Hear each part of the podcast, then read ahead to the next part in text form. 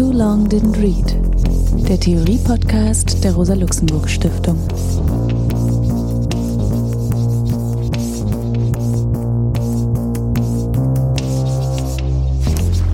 Hallo, mein Name ist Alex Demirovic. Ich begrüße euch zum Theorie-Podcast der Rosa-Luxemburg-Stiftung.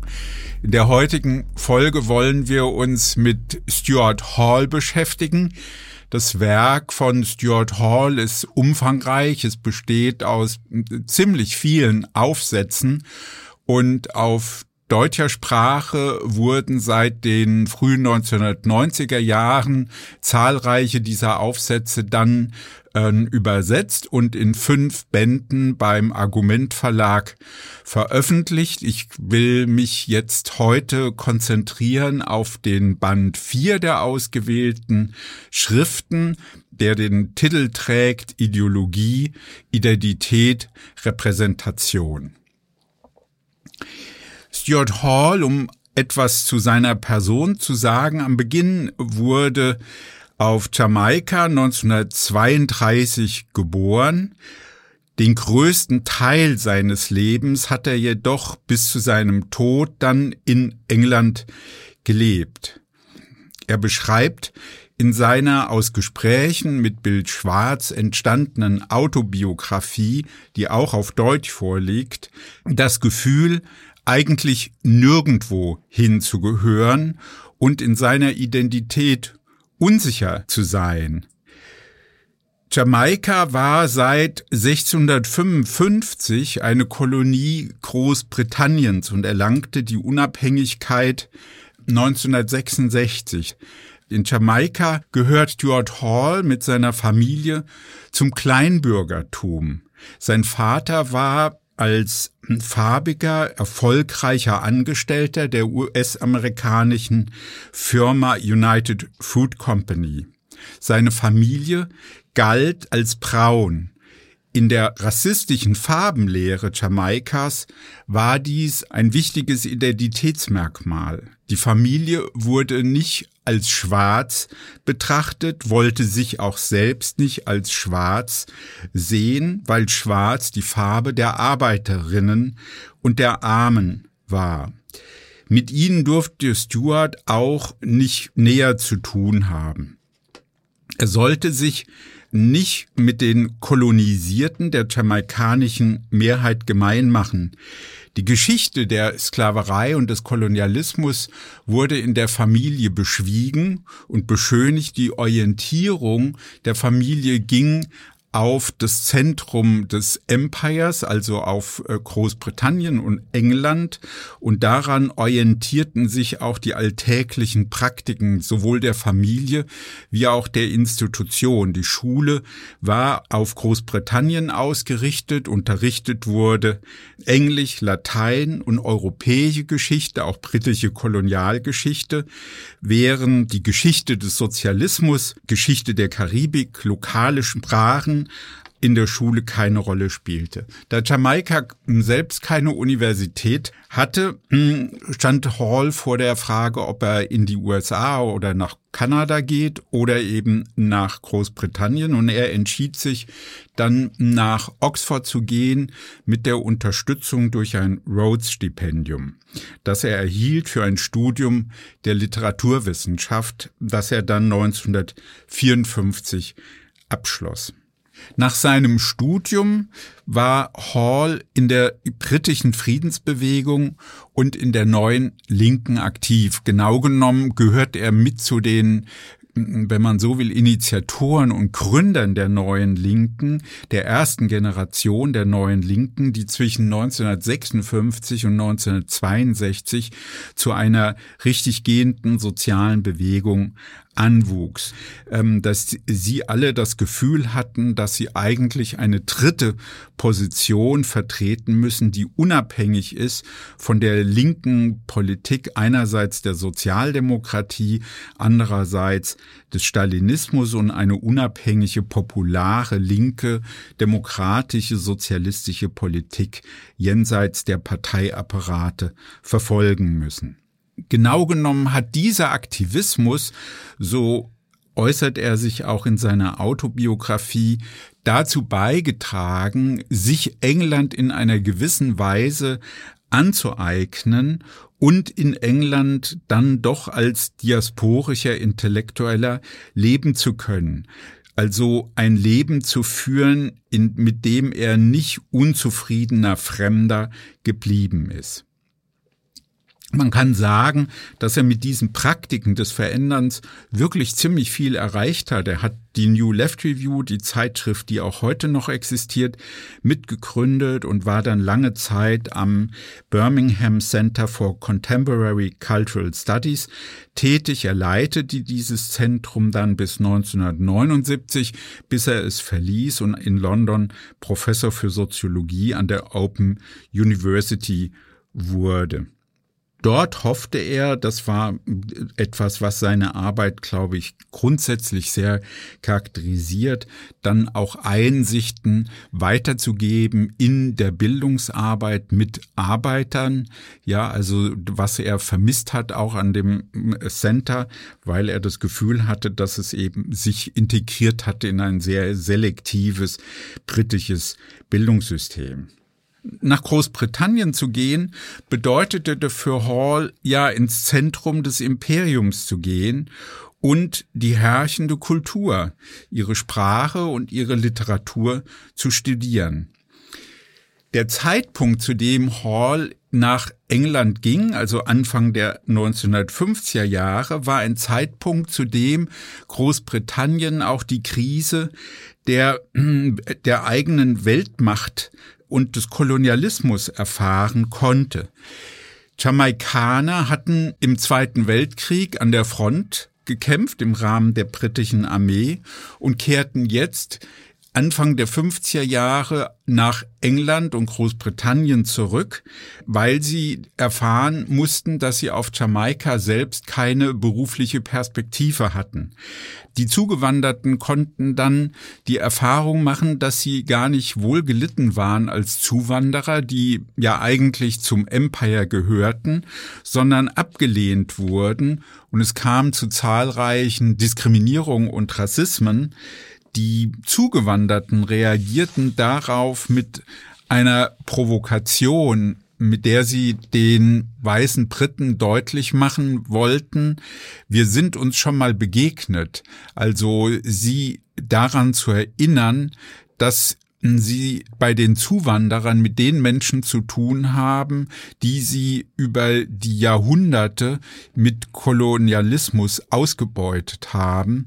Für Hall ist charakteristisch bei diesen Personen, dass sie, wie er sagt, die Wut der Aneignung haben und das Erbe des Kolonialismus von innen aneignen und umdrehen wollen, dass sie also das Projekt der Kreolisierung verfolgen und eine neue indigene Literatur gleichsam im Korpus der britischen Literatur zur Geltung bringen wollen. Es entstand in dieser Zeit, das beschreibt er als Parallele sowohl in Frankreich als auch in Großbritannien, eine neue Kategorie der Intellektuellen, nämlich gut ausgebildete Individuen, die aus den Kolonien in die Zentren der Imperien kamen. Also die Kinder des Empire, die sich daran machten, das Mutterland aus dem heimischen Territorium der Kolonisatoren selbst anzugreifen. Hall charakterisiert diese Individuen als diasporisch, als diasporische Intellektuelle. Sie sind verurteilt, Hall zufolge, fehl am Platz zu sein, beraubt der eigenen Vergangenheit. Im Widerspruch zu leben, die Erfahrung des Exils zu machen und des Verlusts, ja, aber auch nicht in ihr Herkunftsland zurückgehen zu können. Sie erleben genügend Nähe, um sich in einer Situation, einer auf ewig aufgeschobenen Ankunft zu befinden. Sie bewegen sich praktisch immer zwischen Zeit und Raum von Herkunft und Ankunft. Ja, so dass es auch für sie verstellt ist, wieder nach Hause gehen zu können. Also ein nach Hause gehen, was Hall ausdrücklich in Anführungszeichen setzt. Genauso ist es schwierig, wir selbst zu werden, also eine Identität zu gewinnen. Hall hm, spricht deswegen davon, dass die Identität eben intrinsisch von innen her plural ist, hybride, multiple und da, das Wort gab es ja zu diesem Zeitpunkt noch nicht, auch postmodern, also vielfältig zusammengesetzt.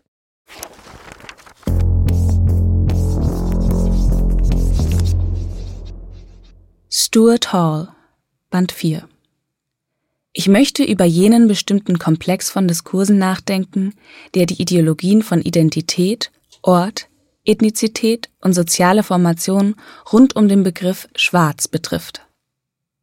Solch ein Begriff funktioniert wie Sprachen. Alle schreiben mich einem Platz in einer bedeutungstragenden Kette ein, die Identität über die Kategorien von Hautfarbe, Ethnie und Rasse konstruiert. In Jamaika, wo ich meine Kindheit und Jugend verbrachte, wurde ich ständig als farbig angerufen. Dieser Begriff wurde so mit anderen Begriffen in den Syntaxen von Rasse und Ethnizität artikuliert, dass er die Bedeutung bekam, nicht schwarz. Die Schwarzen waren die übrigen, die große Mehrheit der Leute, das gewöhnliche Volk. Farbig zu sein hieß, zu den gemischten Rassen der braunen Mittelklasse zu gehören, ein wenig über den anderen. Bin ich als ein konkretes, lebendes Individuum tatsächlich irgendeine dieser Anrufungen? Kann mich irgendeine davon ausschöpfen?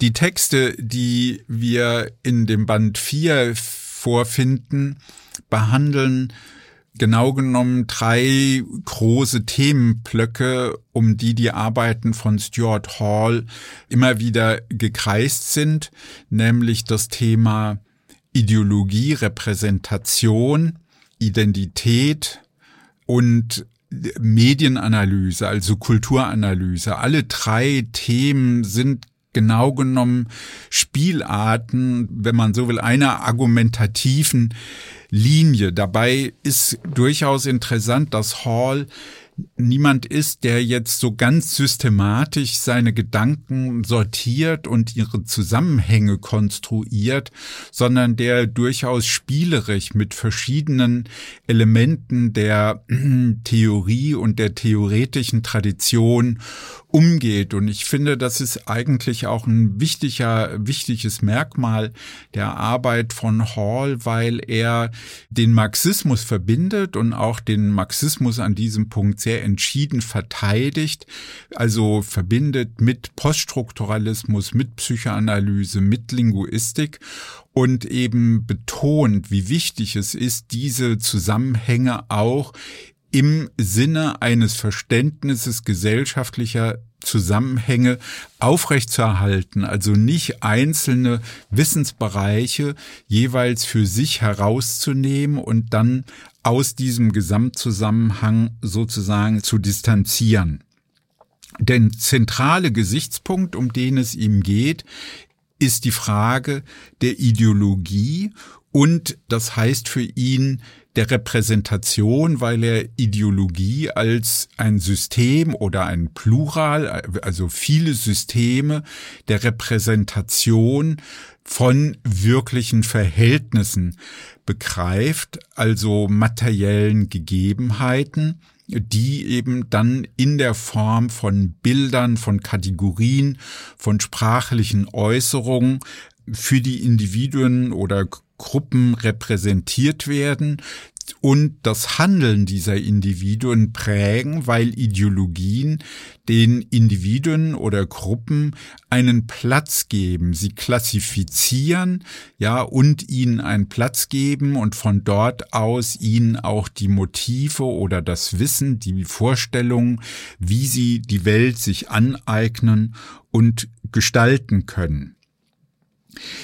Wenn er dann im Detail auf diese Ideologieanalysen eingeht, dann bezieht er sich zunächst in starkem Maße auf den Begriff der Ideologie bei Marx und knüpft da auch an, wo er auch autobiografisch überlegt, dass genau genommen es so etwas gibt wie ein Überbauproblem, was von Marx nicht wirklich weiter ausgearbeitet wurde. Marx deutet das ja an in seinen Schriften, dass es eben Basis und Überbau gibt und der Überbau wird von ihm dann gar nicht wirklich systematisch näher betrachtet und ausgearbeitet und Hall knüpft an diese Überlegung an und spricht von ideologischen Formen, die Gegenstand einer Analyse sein sollen. Dabei ist schon gleich hm, von Bedeutung, dass er diese ideologischen Formen auch als Sprache fasst, also das Bewusstsein eben selbst als eine sprachlich artikulierte Praxis begreift. Hall bezieht sich auf Überlegungen von Marx aus einem Methodentext, der nicht veröffentlicht wurde, der Einleitung und dann auch auf Überlegungen aus dem Kapital. Marx begreift hm, die kapitalistischen Verhältnisse als einen Kreislauf. Das ist auch methodisch für Hall sehr wichtig, als ein Kreislauf von Produktion, Distribution, Zirkulation und Konsum. Und der Kreislauf des Kapitals schafft eben eine eigene Oberfläche, nämlich den Markt, den Prozess von Verkauf und Kauf, die Preise, den Geldverkehr und diese Vorstellung, dass sich eben auf dem Markt Individuen als Käufer und Verkäufer begegnen, führt eben zu dieser Rechtsvorstellung, frei und gleich zu sein.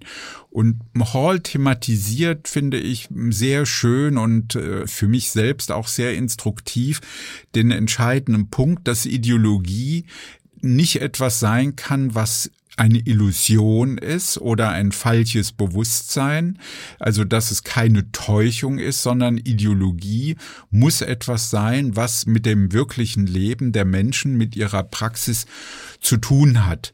Also die Fähigkeit, sich die Welt anzueignen und zu gestalten. Also das heißt, da ist etwas, was in einer gewissen Weise nicht richtig ist, was durchaus auch das Element der Täuschung beinhaltet, aber was eben auch ein ganz rationales Element verkörpert, also wie eben Freiheit und Gleichheit ideologische, objektive Gedankenformen sind, wie Marx es nennt, die notwendig sind, damit die Einzelnen überhaupt auf dem Markt handeln können und trotzdem bilden sich in diesen ideologischen Formen nicht die ganze Wirklichkeit ab.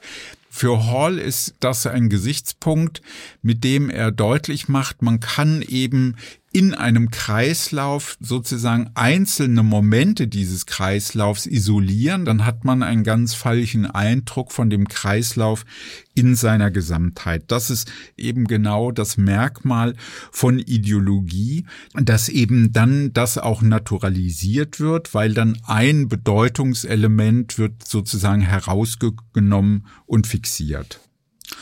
Hall montiert diese Überlegungen zusammen mit ideologietheoretischen Fragen und Problemen, die ganz anders gelagert sind, nämlich im Anschluss an Louis Althusser's Aufsatz über ideologische Staatsapparate und Ideologie, in dem Althusser argumentiert, dass Ideologie so etwas ist wie gelebte Praxis, also sehr viel umfassender die Ideologien in einen Zusammenhang von Reproduktion der Lebensverhältnisse bringt, sehr viel stärker auch die Subjektkonstitution mit einbezieht und dabei auch staatliche und Klassenprozesse mit berücksichtigt. Also die Frage, wie leben, wie eignen sich die verschiedenen Klassen auf imaginäre Weise ihre Verhältnisse an. Für Hall bedeutet diese imaginäre Aneignung, dass es keine determinierte Relation gibt, also das, was Menschen an Kategorien und Bildern und Vorstellungen haben, ist nicht unmittelbar von den ökonomischen Lebensverhältnissen und Praktiken her bestimmt. Es gibt diese Zusammenhänge, aber Ideologie ist autonom und schafft eigene symbolische Räume, Räume der Repräsentation der Wirklichkeit, die Individuen eben zu einem Verhältnis zu sich sich selbst kommen lassen, also Verhältnisse, in denen sie klassifiziert werden, in denen sie sich als Subjekte sehen, die eine bestimmte Handlungsfähigkeit besitzen oder eine Gestaltungsfähigkeit. Diese ideologische Ebene ist eine Sphäre, auch der ideologischen Kämpfe.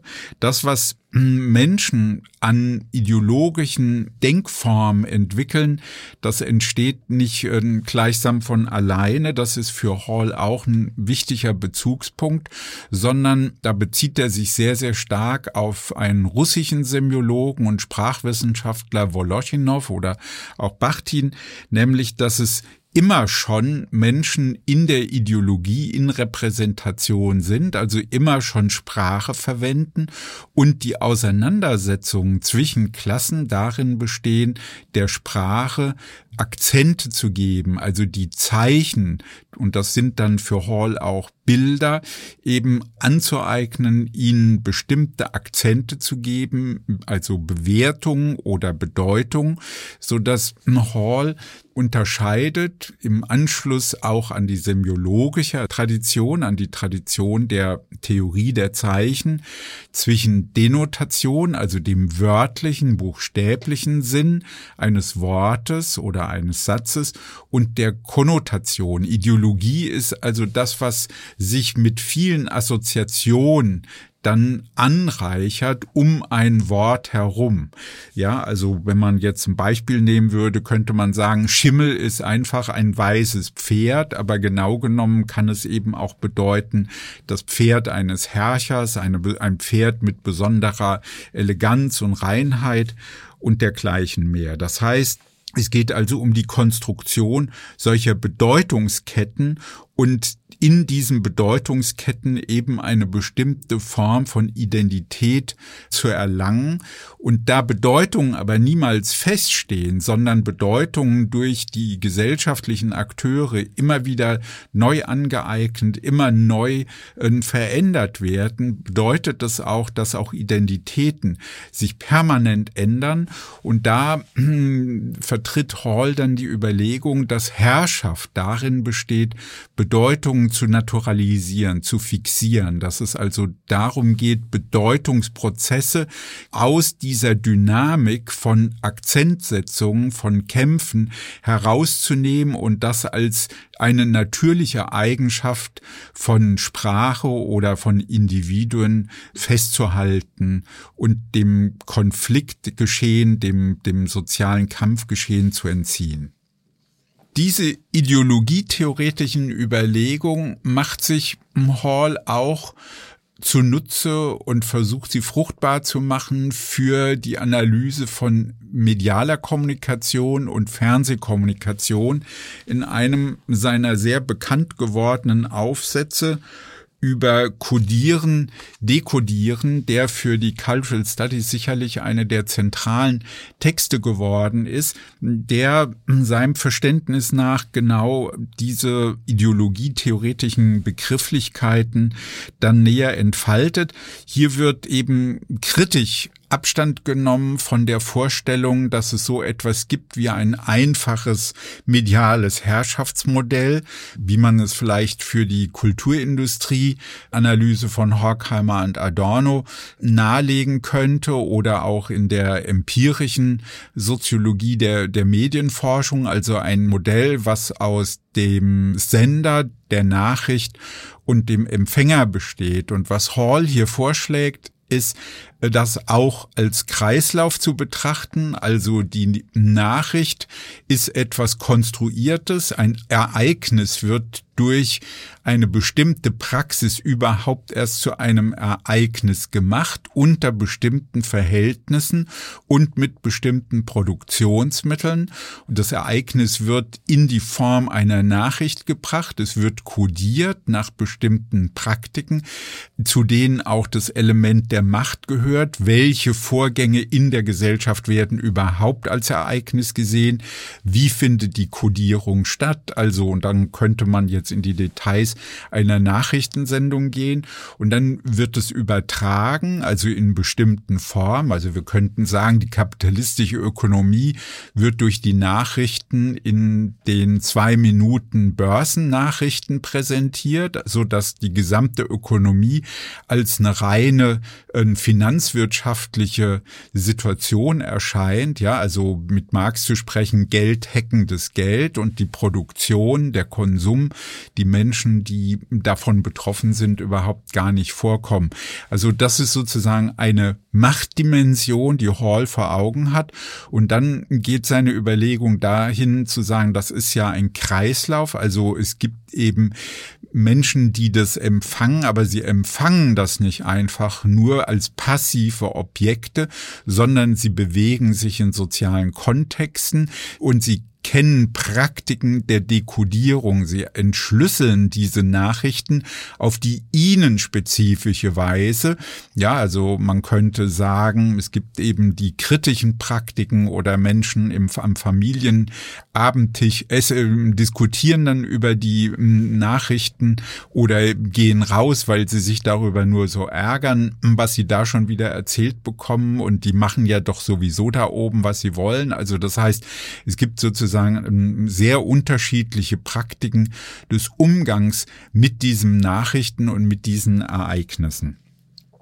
Für Hall ist es jetzt ein entscheidender Punkt, nämlich auch ähm, dann zu sagen, ja, die Herrschenden können mit diesen Nachrichten Panik erzeugen, sie können also Mobilisierung in Gang bringen, aber es gibt auf der anderen Seite auch immer wieder Möglichkeiten von unten diese Prozesse ähm, umzudeuten, weil es sich um einen Dekodierungsvorgang handelt, können die Bedeutungen auch umgeschrieben werden, also Akzente anders gesetzt werden. Und das macht er eben dann auch deutlich in einem anderen Zusammenhang, wenn er das Thema Schwarz, Schwarzsein thematisiert, dass eben Schwarz über lange Zeit als eine Metapher galt, so dass Schwarze dann auch als wild, als bestialisch, als instinktbestimmt konnotiert werden, die sich orientieren an Brauchtum, an Emotion. Und damit unterscheiden sie sich dann oder sollen sich unterscheiden grundlegend von Weisen, die als zivilisiert, vernünftig, intellektuell gelten. Was eine gesellschaftliche Praxis charakterisiert, die äh, Menschen eben ohne jeden Respekt behandelt. Und was eben den Bewegungen seit der Bürgerrechtsbewegung der 60er Jahre gelungen ist, Schwarz eben umzudeuten und dieser Metapher eine ganz andere Bedeutung zu geben, nämlich eben einer stolzen Selbstaffirmation bis dahin, dass eben Schwarz auch Schönheit verkörpern kann für Hall ist es sehr wichtig, ähm, ihr habt das schon angesprochen, dass es nicht so etwas gibt wie einen Nullpunkt der Bedeutung. Im Zusammenhang mit Rassismus wird über viele Jahrzehnte und Jahrhunderte ein regelrechtes Archiv aufgebaut von Bedeutungen, so dass es zu langen Bedeutungsketten kommen kann, aus denen sich rassistische Aktivitäten immer von neuem speisen können, aneignen können und sie selber sozusagen auch modernisieren können. Wie wir das in den Diskussionen über biologischen und kulturellen Rassismus haben, etwas, worauf auch Hall dann ausdrücklich eingeht, dass eben der Rassismus selbst verschiedene Phasen durchläuft, in denen er sich selbst bearbeitet und verändert und dieses historische Archiv dann eben aufgegriffen wird, also einzelne Bestandteile verändert werden, um zu neuen Stereotypen, Mustern zu kommen. Diese Stereotypen, Muster werden dann aber auch in den Film, in der Musik, in der Unterhaltungsindustrie immer wieder aufgegriffen und in, in neuer Gestalt fortgesetzt. Also Hall widmet sich dem auch, wenn er dann darauf Bezug nimmt, also der gute Tom, ja, also wenn man an Onkels Tom Hütte denkt oder die Mami, die äh, eben den Haushalt schmeißt, ja, und die weißen Kinder versorgt. Und also das heißt, es gibt sozusagen ganz klassisch eingeführte Muster der Repräsentation, Stereotyper, Art. Die können dann maximal rassistisch sein und das zeigt er eben dann auch an Werbung, die über 150, 200 Jahre sozusagen praktiziert wird. Hall bezieht sich da auf Forschungsergebnisse, Werbung zum dunklen Afrika, was eben auf Streichholzschachteln, Nadelkästchen, Zahnpastatöpfen, Bleistiftkästchen, Zigarettenschachteln, Brettspielen zu finden ist. Und und dann besonders perfide eine Werbung für Seife, die eben betont, dass es der erste Schritt ist, die Last des weisen Mannes zu erleichtern, nämlich die Tugend der Sauberkeit zu vermitteln mit einer besonderen Seife, nämlich Piers Seife, die ein machtvoller hm, Faktor ist bei dem Voranschreiten der Zivilisation.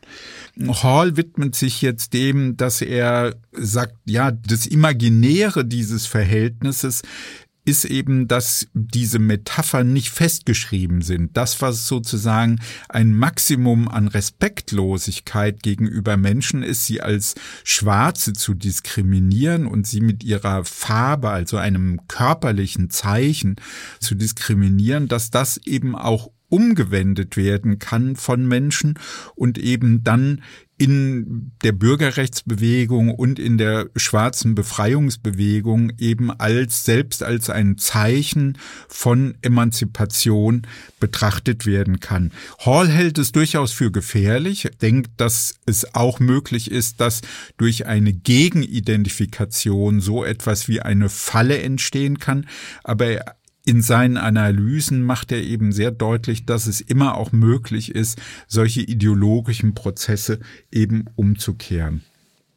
Und das will ich vielleicht am Schluss noch äh, deutlich machen mit einer Überlegung, die eigentlich etwas erstaunlich ist. Wir haben ja in der antirassistischen Diskussion der 1990er Jahre den Begriff des Multikulturalismus und der Multikultur eher kritisch gesehen, weil es Menschen auch auf eine Identität festlegt, während Hall das Multikulturelle als mh, hm, sehr positiv begreift, weil aus seiner Sicht das Multikulturelle bestimmte Muster ideologischer Herrschaft im Zusammenhang mit Rassismus eben stören und transruptive, disruptive Elemente in diesen Prozess einführen. Das will ich ganz kurz noch andeuten.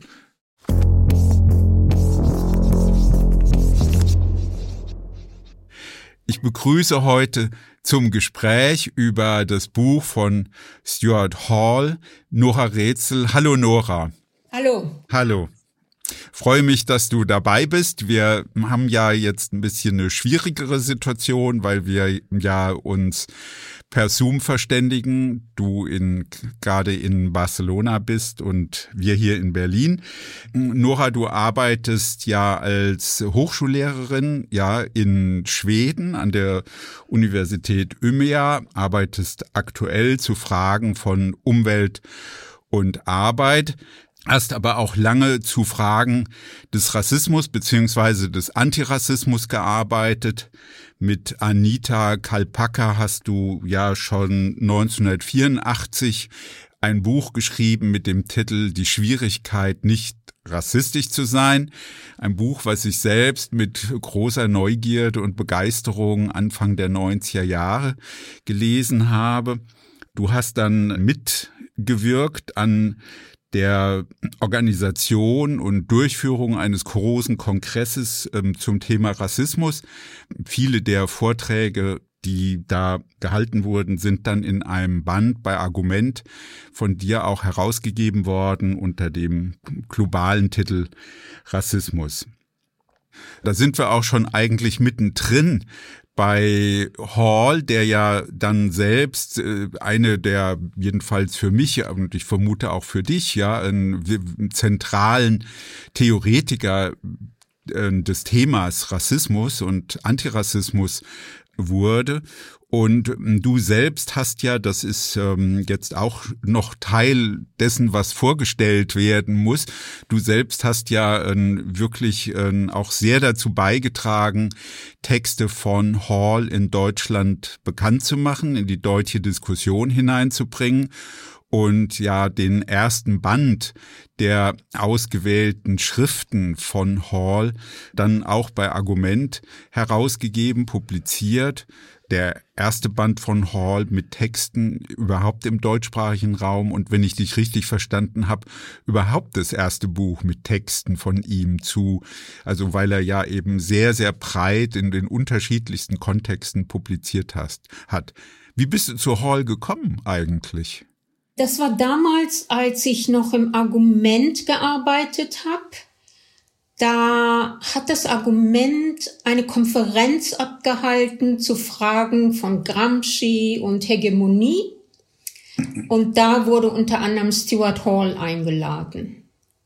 Und so sind wir alle im Argument. Ich war damals auch noch in der Redaktion, sind wir alle zu Stuart Hall gekommen und zum äh, Cultural Center for Contemporary Studies, wo er ja damals Direktor war. Und in diesem Kontext äh, haben wir dann gesagt, Mensch, wir müssen unbedingt ein Buch machen mit Schriften von Stuart Hall.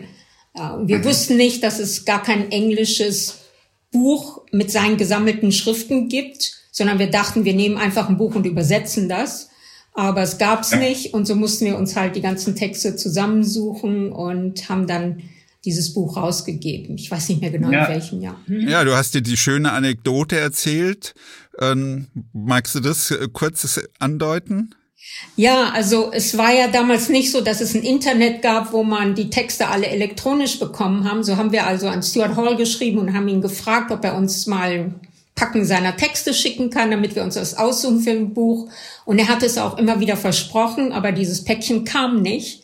Ja. Und dann bin ich letztendlich nach London ge äh, gereist und war bei ihm zu Hause und habe ihm also so einen ganzen Packen Texte aus, sozusagen aus den Rippen geleiert. Er war ganz ängstlich, ob er seine Texte wiederbekommt, aber die haben wir dann alle kopiert und ihn dann wieder zurückgeschickt. Und so ist dieses erste Buch entstanden. Ja, ja, wunderbar. Also und seitdem hat ja sind ja dann viele Texte auch äh, in diesen fünf Bänden äh, publiziert worden die uns Hall wirklich in der großen Breite zugänglich machen. Also fünf Bände beim Argument, ausgewählte Schriften. Und wir haben ja hier jetzt uns so ein bisschen konzentriert auf den Band 4. Und der ist ja so unterteilt in drei große Themenblöcke. Also die, die Frage der Ideologie, der, der ideologischen Repräsentation, dann der Medienanalyse und vor allen Dingen auch die Frage der Identität und Race, also Rassismus, ja, also diese Fragen. Ja, wenn du selbst das so im Rückblick äh, betrachtest, weil du dich ja wirklich viele Jahre da auch mit beschäftigt hast, also um in dieses Gespräch so ein bisschen reinzukommen, wie würdest du das im Rückblick sehen? Also ich meine, war das für deine eigene Arbeit und ist es für deine eigene Arbeit heute noch äh, ein wichtiger Bezug? Ja, das war ganz lange für meine Arbeit wichtig, also für die 15 oder 20 Jahre, die ich zusammen mit Anita Kalpacker und anderen zum Thema Rassismus, Alltagsrassismus gearbeitet habe. Äh, mhm. Das war uns besonders wichtig, also uns nicht nur, uns nicht im Wesentlichen mit der rechten Szene zu beschäftigen, mit Neonazis, worüber damals in Mitte bis Ende der 80er Jahre und auch noch Anfang der 90er Jahre die meiste Arbeit gemacht wurde zum Rassismus, sondern uns interessierte das Alltagsleben, der alltägliche Rassismus, den Migranten äh, zu spüren bekamen. Und dafür war Stuart Hall zentral mit seinem Begriff der Cultural Studies, der natürlich auch von Raymond Williams kam, also hm. Kultur als alle Aspekte des Alltagslebens und des Alltagsdenkens. Und unsere Fragen gingen dann die ganze Zeit darum, wie kommen rassistische Bilder ins Alltagsleben? Wie werden sie von den Individuen in ihr Alltagsleben übersetzt und werden dann praktisch wichtig, auch bei Leuten, die sich ja. nicht als rassistisch empfinden. Ne? Deswegen haben wir unser erstes Buch, Die Schwierigkeit, nicht rassistisch zu ja. Ja, ich fand ja Hall auch deswegen interessant, weil ich ihn so ein bisschen wie eine Ergänzung zu Etienne Balibar ja gelesen habe. Ich meine, du hast ja auch viel zu Balibar gearbeitet und auch an der Edition dieses Buches, ähm, was er gemeinsam mit Wallerstein gemacht hat, mitgewirkt, ja. Und äh, für mich war ja Balibar wichtig, weil er sehr, sehr deutlich gemacht hat, dass die Hautfarbe nicht der entscheidende Punkt ist, weil die Rechte eben dann auch nach dem Zweiten Weltkrieg und den Tabus über Rassismus, ja, und Rasse sich sozusagen einen neuen Begriff von Rassismus, also Neorassismus, differenziellen kulturellen Rassismus entwickelt hat. Und ich fand Hall deswegen interessant, weil er nach meiner Wahrnehmung jemand war, der beides dann in, stark in den Blick genommen hat, eben auch diese Frage des biologischen Rassismus und es sogar noch erweitert hat mit also Race und Hautfarbe, also dass er eigentlich dann also das was du jetzt gerade betont hast, diese kulturelle Dimension, ja, also das wenn man so will, des Streits um die Farbe und wie wird eben diese Symbolik der Farbe selber gedeutet. Ist, wie würdest du das für dich sehen, diese? Also ich würde erstmal vielleicht ihr ein kleines bisschen widersprechen, wenn ich darf. Na klar. Na es, es ging bei Hall, äh, geht es nicht nur um die Hautfarbe, sondern überhaupt um phänotypische Merkmale. Mhm. Ja. Und er ja. nimmt als Beispiel halt Schwarze, weil das eine wichtige äh, Bewegung in, in England war, in Großbritannien zu der Zeit, obwohl auch die Asians dazu gehörten, die sich dann auch Black nannten. Aber gut, diese Geschichte können wir jetzt nicht im Einzelnen aufdröseln. Aber das Wichtige an Hall ist, dass er zusammengebracht hat, dass äh, die kulturellen Bilder, sowohl dominierende Bilder als auch Alltagsbilder, Bilder im Sport und so weiter, einerseits kulturell sind, also immer die Botschaft weiterbringen, dass Leute mit bestimmten phänotypischen Merkmalen bestimmte Eigenschaften haben und mhm. durch die Verknüpfung von phänotypischen Merkmalen und ähm, Merkmalen der Intelligenz, der Kultur, des Wissens, des Sport und so weiter, dadurch wird gerade die Naturalisierung dieser rassistischen Eigenschaften hergestellt, gerade durch die Verknüpfung von phänotypischen Merkmalen aller Art und Merkmalen, die kulturell sind, sagen wir, um es, um es mal ganz breit zu sagen. Das ist so ja, zentral bei ihm. Ja, ja, also ich, ich stimme dir zu. Ich würde auch sagen, das ist viel breiter angelegt. Ich habe jetzt eben auch aber doch vieles sehr interessant gefunden in diesen Gesprächen, also diesen autobiografischen Gesprächen vertrauter Fremder. Und das kommt ja auch in den einzelnen Aufsätzen jetzt ähm, des Bandes 4, dass er immer wieder auf diese auch bis in die Familie hineinwirkenden Auseinandersetzungen. Wir sind keine Schwarzen, ja, wir sind Braune. Also weil es eben auch diesen Unterschied in der Sozial- und Klassenstruktur Jamaikas markiert. Ja, also dass die Mutter vor allen Dingen, die er da an diesem Punkt immer wieder auch aufruft und kritisiert, eben diesen, diesen, wie kann man sagen, diesen kulturellen, ja, also kulturell-biologischen Unterschied sehr stark gemacht hat. Und ich finde das einen wichtigen Punkt, den du da unterstreichst, dass es ja für ihn um diese Artikulation, die Verknüpfung ja, der verschiedenen Bedeutungen, also der, der Konnotation, also der diskursiven Ketten geht, wie er das anspricht, finde dieses eine Wort dann so ganz witzig, dass er davon spricht, Ideologie, das ist eigentlich wie so eine Art, wie Trauben, die also so zusammenhängen, ja, zu, zu einer diskursiven Kette verknüpft werden. Also das, was du ansprichst, mit diesen unterschiedlichsten phänotypischen Merkmalen, die dann eben die anderen markieren. Ja, also das ist ja ein zentraler Gesichtspunkt, ne? Oder? Ja, und, die, und das können jede Art. Ich wollte noch was, jede Art äh, phänotypische Merkmale sein. Natürlich, ja. weil er selber schwarz war und in, die, in der jamaikanischen Gesellschaft äh, aufgewachsen ist, von der er sagt, und das ist auch ein wichtiger Punkt äh, für die Frage, was ist Rassismus und was ist Antirassismus, dass die, die koloniale Herrschaft und die Normen und Werte der Kolonialisatoren äh, verinnerlicht wird durch die Kolonisierten selbst. Ja, und dieser Prozess, der verinnerlicht, der zeigt sich unter anderem in der jamaikanischen Gesellschaft darin, dass es diese Farbpalette gibt. Je ja, weißer, genau. Desto höher ist dein Ansehen, desto intelligenter bist du und desto mehr Fähigkeiten hast du. Also ich glaube, er nennt es auch nach Laclau Äquivalenzkette.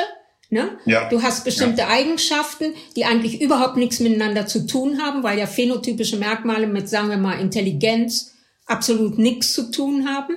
Aber du mhm. schaffst eben so eine Äquivalenzkette, so eine Gleichheitskette, in der dann das eine Element der Kette das andere mitbedeutet.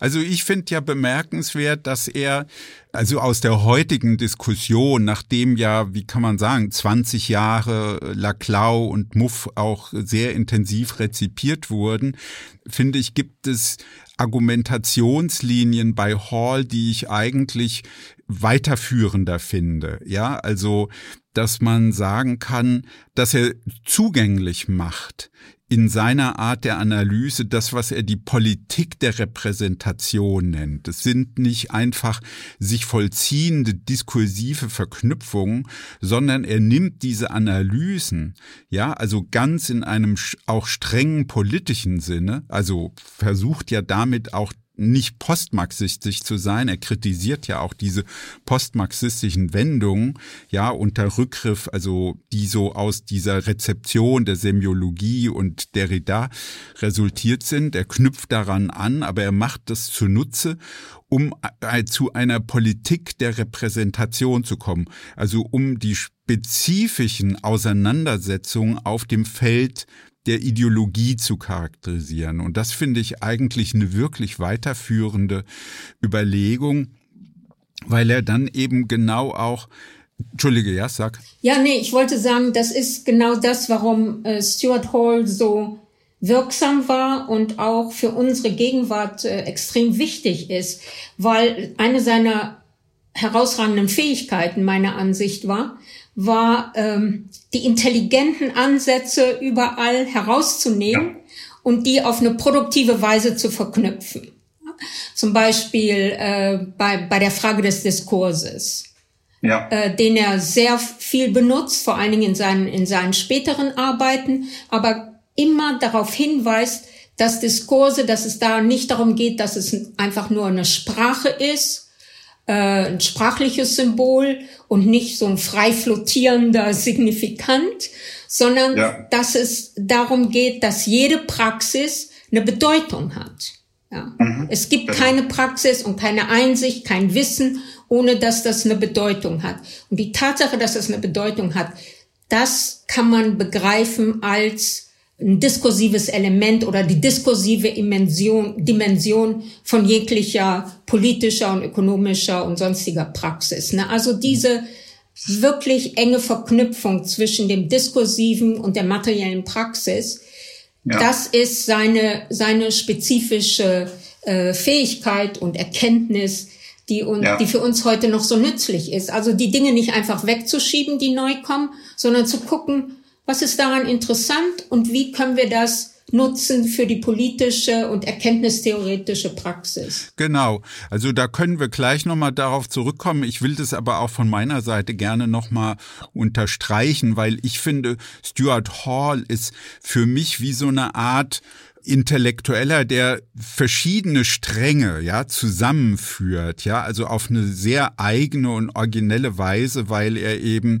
Marx, Althusser, Derrida, Foucault, Roland Barthes, ja, also viele zeitgenössische Debatten und an diesem Punkt wirklich sehr innovativ ist, weil er eben ganz unerschrocken, ja, könnte man sagen. Also in Deutschland war das ja sehr, sehr schnell besetzt, ja. Man, man durfte auf keinen Fall Poststrukturalismus rezipieren. Es war sofort eine Abweichung und ich fand es immer für mich wirklich total instruktiv und anregend, dass Hall da so unerschrocken war, auch wenn es manchmal so ein bisschen was Bastlerisches hatte, aber es war eben, es hat was ge äh, geöffnet, also es war öffnen. Ich will noch einen zweiten Punkt unterstreichen bei dem, was du gesagt hast, weil ich finde, dass was Hall da macht, ja auch deswegen sehr originell ist, weil er damit deutlich macht, dass das Gegliederte, das Artikulierte, das ist immer auch eine Konjunkturanalyse. Das heißt, er wendet sich ja auch letztlich gegen solche Wesensvorstellungen von Kapitalismus oder Kapital. Da gibt es das Kapital, die notwendigen Beziehungen zwischen Kapital, Ökonomie und dann Identitäten, sondern dreht es ja ganz anders, dass er sagt, es gibt eben diese, alle Praktiken sind in der Ideologie, nehmen Bedeutung an und immer handelt es sich um ein verknüpftes Ganzes und bezieht sich dabei ja auch sehr, sehr stark auf Marx und dessen Überlegung, dass eben das Ganze, die Totalität immer ein entfaltetes Ganzes ist, also ein gegliedertes Ganzes. Und das scheint mir auch eine enorme, also weil du es ja angesprochen hast, erkenntnistheoretisch ganz relevante Einsicht, die Hall da sozusagen aufgreift und mit Blick auf Rassismus und Geschlechterfragen, ja, und Ethnizität, Nationalismus sehr, sehr stark macht. Also das nicht unterordnet, sondern eigentlich entfaltet. Ja, ja und auch, äh, weil du, weil du den Begriff Konjunktur benutzt hast, der ist ja sehr zentral für die ganzen Analysen, die Stuart Hall gemacht hat. Im Grunde könnte man sagen wie Lenin, ne? die konkrete ja. Analyse der konkreten Situation ja. jeweils. Also ist ganz wichtig, dass diese Elemente immer unterschiedlich verknüpft sind. Und so ähm, geht er auch an den Begriff der Rasse an, ne? er, im Hinblick auf die Frage, wie er den Begriff Rasse analysiert. Mhm. Ja. Äh, er greift da in diese Diskussion ein, die es in Deutschland äh, viel äh, offensichtlicher gibt, weil natürlich in der deutschen Diskussion der Begriff der Rasse nochmal besonders konnotiert ist, wie wir wissen. Aber auch in der britischen Diskussion gibt's diese Position auf der einen Seite, Race muss man benutzen, den Begriff Rasse muss man benutzen, weil es eben eine gelebte Realität ist. Und die andere Position, die sagt, das ist ein Begriff, der keine Entsprechung in der Realität hat. Es gibt keine Rassen also müssen wir den Begriff abschaffen oder den Begriff überhaupt nicht benutzen, weil es kein, kein wissenschaftlicher Begriff genau. ist. Ne? Das ist so eine ganz aktuelle Debatte auch in Deutschland, ja, genau. Und mhm. da finde ich halt die Analyse von Stuart Hall genial, indem er sagt, Erstens ist es natürlich klar, dass es kein wissenschaftlicher Begriff ist. Es gibt keine menschlichen Rassen. Das hat die Biologie nach dem Zweiten Weltkrieg äh, herausgearbeitet. Also wissenschaftlich kann man den Begriff nicht benutzen. Er ist aber nicht nur ein Diskurs, der sich also in der Sprache bewegt, weswegen es also nicht nur darum geht zu sagen, also dies und jenes sagt man jetzt nicht mehr oder so, mhm. sondern es ist eine erlebte Wirklichkeit. Und diese erlebte Wirklichkeit ändert sich wiederum historisch und wird ja.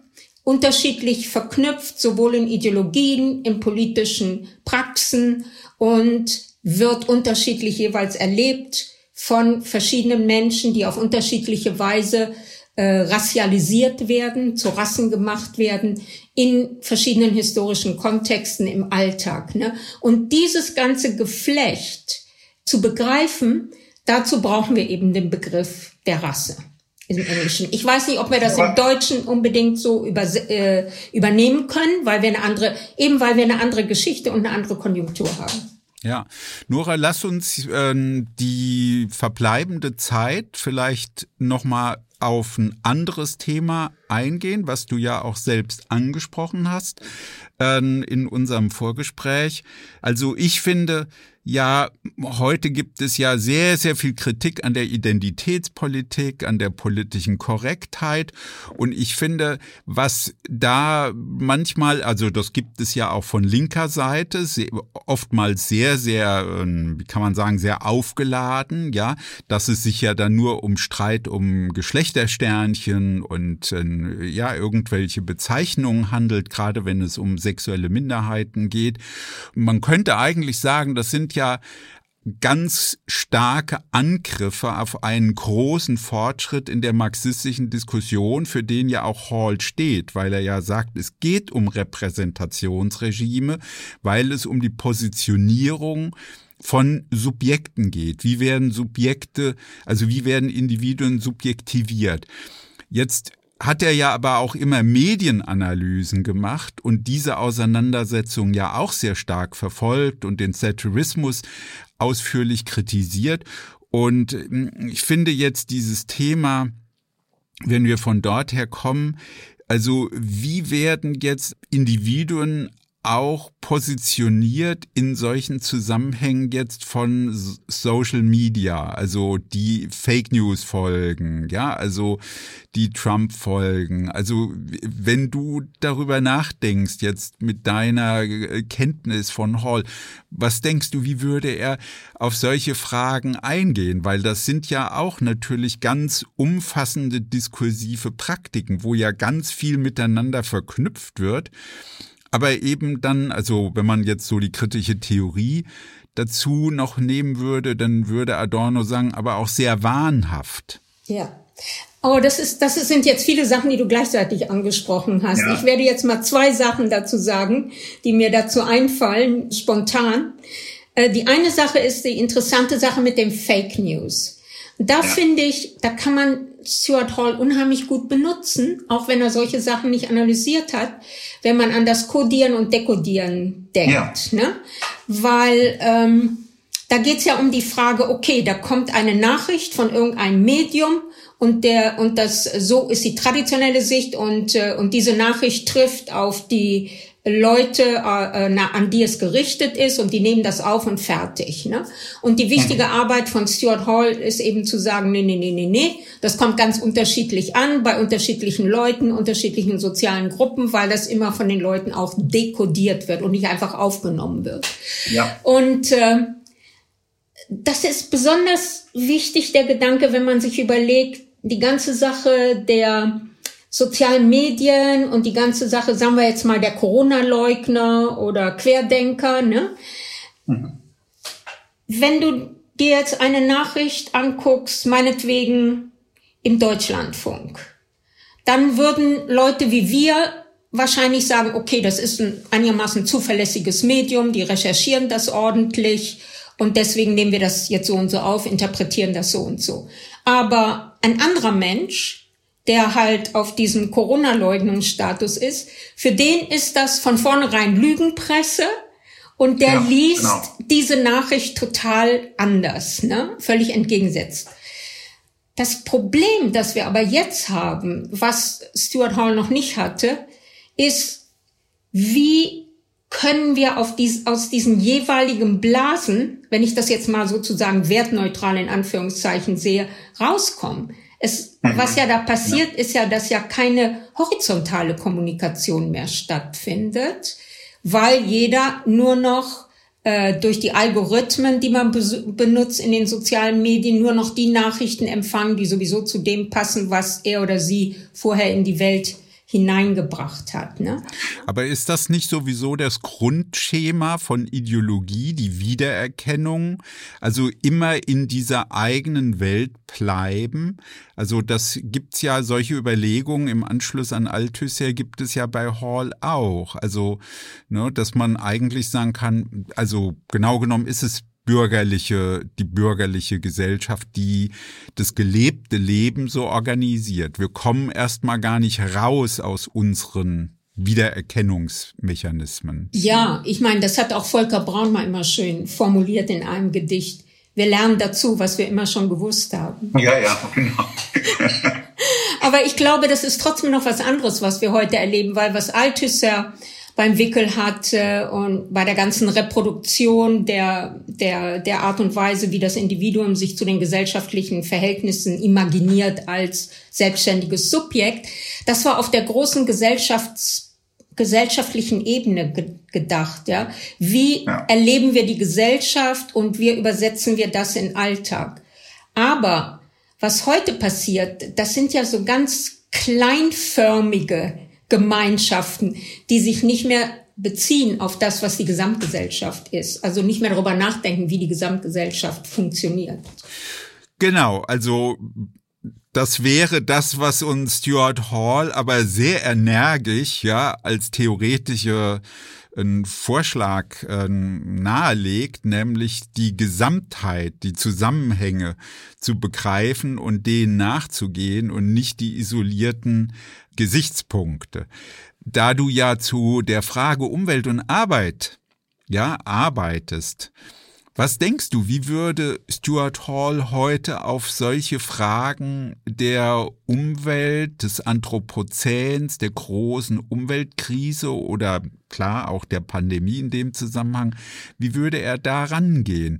Ich meine, Ökologie hat ihn ja eigentümlicherweise, muss man sagen, gar nicht interessiert, obwohl er ja wirklich sehr, sehr breite, ähm, also Themen, thematisch gesehen sehr breit aufgestellt war. Ja, wie würdest du das sagen? Vielleicht ein paar Sätze dazu. Ja, er würde da wahrscheinlich herangehen als eine Analyse der jetzigen Konjunktur, würde analysieren, wie es kommt, dass die Frage der Natur ins Zentrum der Politik gerückt ist, bei wem sie wie artikuliert wird, wie sie verknüpft wird mit den dominanten ideologischen Strukturen der Welt, in der wir leben, zum Beispiel die Verknüpfung von Grün als eine Notwendigkeit und Wachstum als die Normalität des kapitalistischen Systems würde versuchen herauszuarbeiten, wie man diese Äquivalenzkette grünes Wachstum auseinandernehmen kann, um eine mhm. alternative. Perspektive für gesellschaftliche Entwicklung herauszuarbeiten. Ich glaube, so ungefähr wird er das machen. Ja, vielen Dank für diesen Ausblick, ja, auf ein ganz weiteres großes Theorieprogramm, ja. Das werden wir jetzt hier nicht mehr alles besprechen können, leider, aber ja, also es ist auf jeden Fall ein schöner Ausblick. Vielen Dank, vielen herzlichen Dank. Danke auch für die Einladung, es hat Spaß gemacht. Ja, total gerne, ja. Danke. Okay, ja. mach's gut. Nora, du auch, mach's gut, gell, eine gute Zeit, ja. Ciao. Ciao.